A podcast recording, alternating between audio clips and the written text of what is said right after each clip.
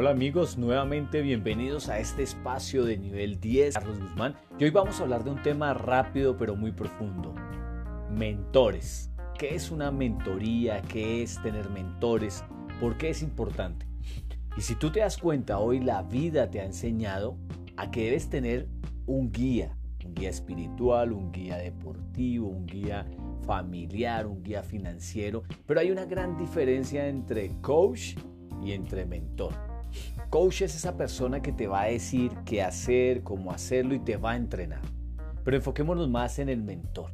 Es esa persona que te va a llevar con sus resultados, con su trabajo, con lo que ha vivido, a que veas lo que puede ocurrir para ti en todas las áreas de tu campo.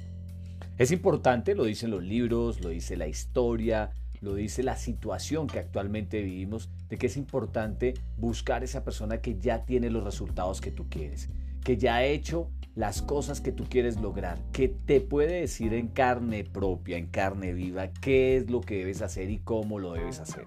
¿Por qué es tan importante?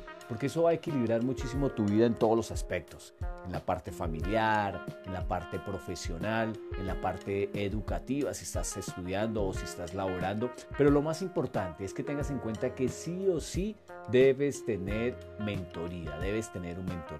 Hoy se ha vuelto muy cotidiano que la gente hable de coach, busque coach y se asocie obviamente con coach y pague servicio de coach. Pero es importante adicional tener ese mentor.